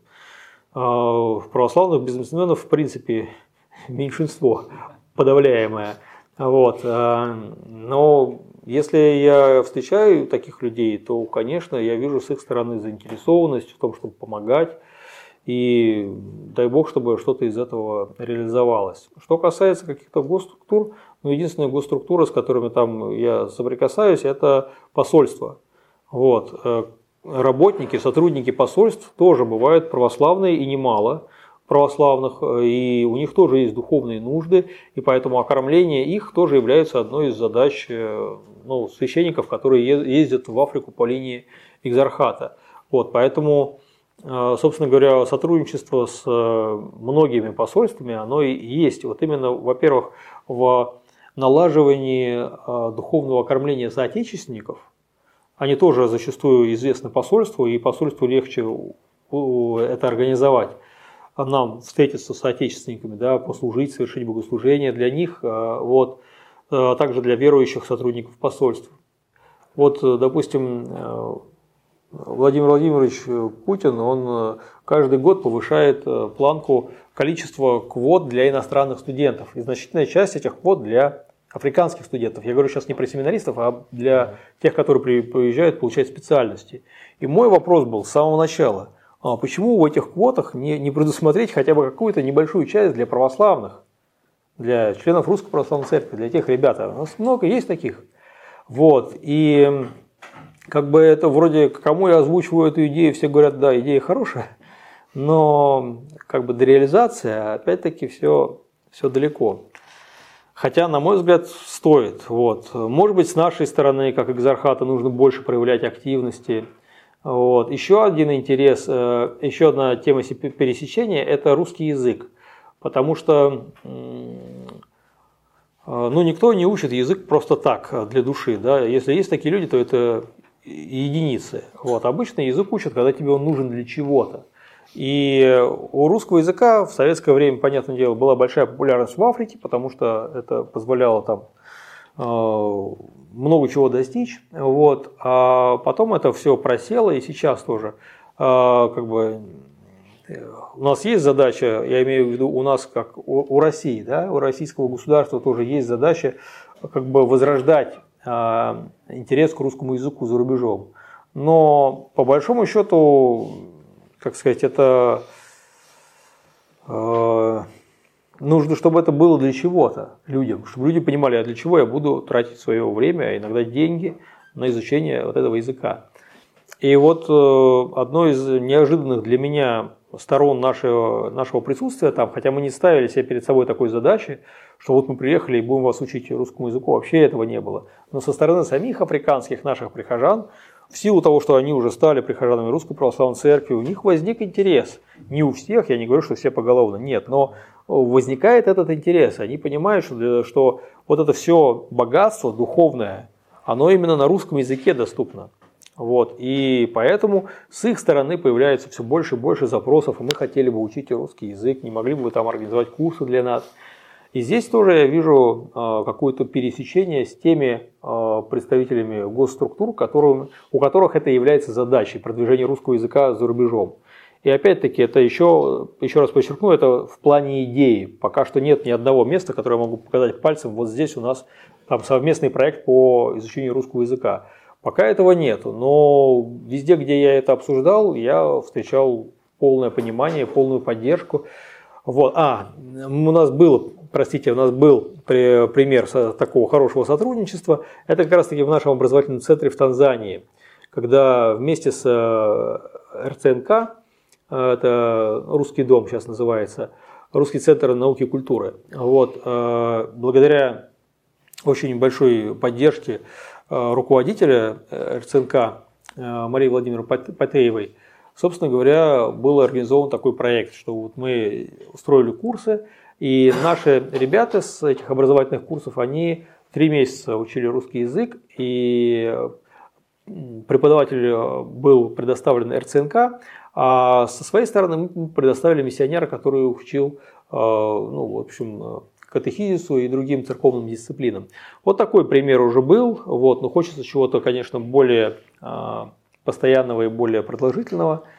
Вот. И с этих курсов, кстати говоря, некоторые ребята, они потом сами продолжили самостоятельно. Я потом приезжал вот на Пасху уже в Танзанию и вижу там, ну, некоторые ребята, они продолжили изучение русского языка, и сейчас уже они приехали, поступили, учатся здесь. То есть, как бы это имеет плоды, это не то, что мы сделали для галочки. Вот. Но это пока что только первые такие вот пилотные э, проекты. Вот. А в, в будущем перспективы для этого большие. Надеюсь, что получится. Бочка, вот завершение. Плоды миссионерской деятельности в Африке за последний год. Ну, может быть, вкратце. Ну, смотрите, когда вот экзархат был создан, было принято около 100 священников. А, значит, сейчас 210 священников.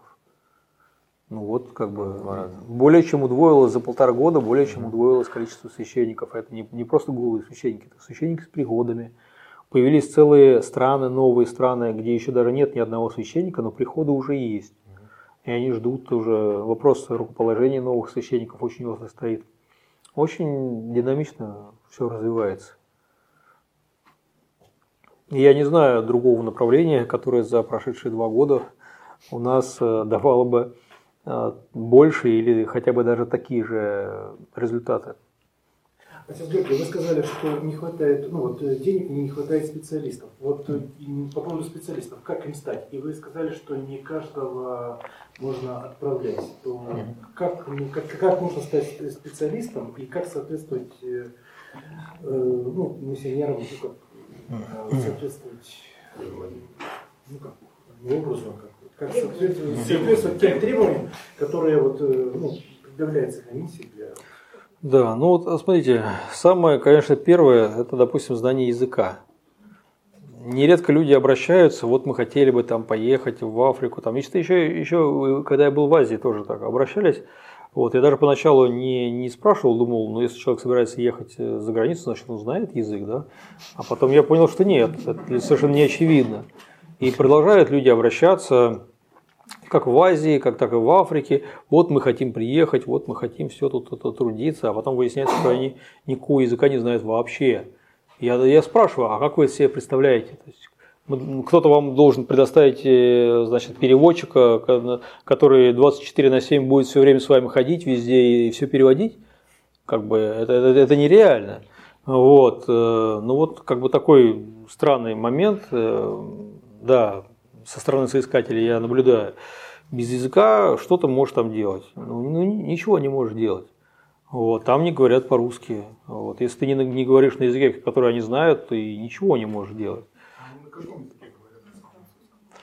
Ну, есть франкоязычные страны, есть англоязычные страны, есть португалоязычные страны в Африке. Вот. Э, один из этих трех языков хорошо бы знать. Есть испаноязычная, но она маленькая одна, экваториальная Гвинея. Ну, а что еще? Конечно, э, некоторые люди не подходят по здоровью. Если у человека какие-то болезни, там, ну, его уже нельзя будет послать, потому что там с медициной проблемы. И если у человека он здесь, у него все в порядке, он знает, к какому врачу он ходит, где он покупает лекарства и так далее, то нарушать эту, в случае, если у человека серьезные хронические болезни, нарушать это и отправлять его в совершенно другой климат э, было бы безответственно. Вот. Некоторые люди могут не подходить э, по ну, своим духовным качествам, потому что люди гордые, э, ну, на миссии, они только становятся источником проблем. Ну, об этом тоже святой Николай Японский говорил, когда его спросили, по какие, какие должны быть критерии поиска подходящего миссионера. Он говорит, только одно – смирение. Вот. Миссионер без смирения, как бы он, создает, он, он становится источником проблем.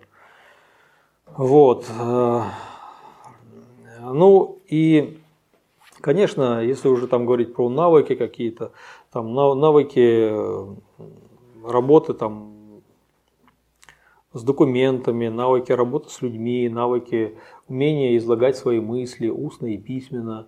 Вот, это вещи, которые нужны как как-то э, представление об организации процессов, потому что нужны люди именно, которые бы, многие, которые могли бы помогать, если уж там надолго они ехать, чтобы они, им можно было бы доверить многое. Но, допустим, можно находить и какие-то небольшие э, возможности ненадолгой поездки. Например, кто нужны? Нужны люди, которые могут учить петь. Это то, что спрашивают меня очень часто, э, что мы хотели бы научиться пению церковному в русской традиции. Вот, и если бы кто-то из э, людей, которые, зная один из иностранных языков, при этом могли бы учить пению, можно было бы подумать, э, отправить.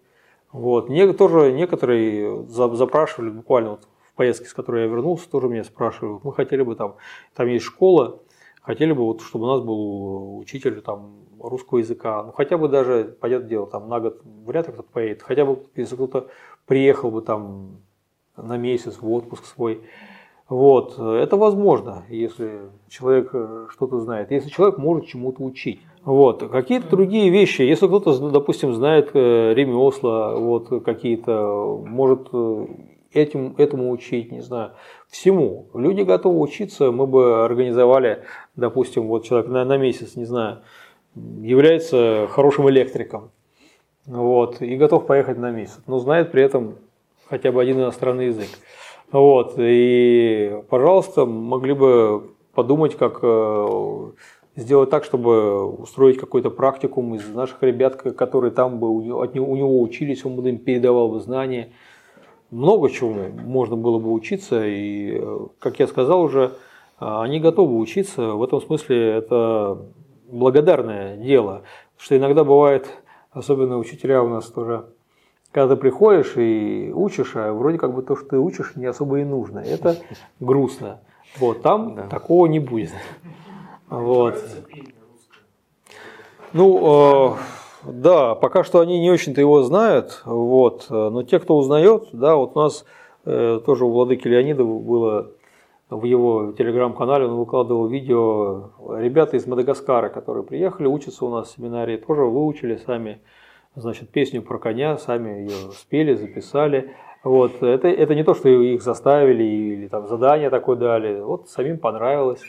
Вот. В общем и целом, э, мне бы хотелось бы познакомить их с русской певческой культурой, потому что у них там засилие западного. Вот. Вообще люди, они очень певучие, довольно креативные. И мы с, ними, с некоторыми из них мы уже говорили, и они говорят, да, да, нам интересно узнать что-то новое, что-то другое. И это бы тоже повлияло и на их становящуюся культуру и традицию, потому что их культура и традиция, она все еще в становлении. Вот. Э, некоторые тоже, э, я знаю там вот одного священника нашего Скотт Дивуара, который сам очень хорошо поет, и он там уже учит э, хор петь, ну вот, как у нас в нашей культуре принято, я имею в виду церковный, вот, тоже Владыка выкладывал примеры аудиозаписи. Вот, так что некоторые движения есть, но тех, кто знает про русское пение, это их пока очень-очень там, кстати, в гомеопатической в общем, дозе. Вот. Что, будем завершать?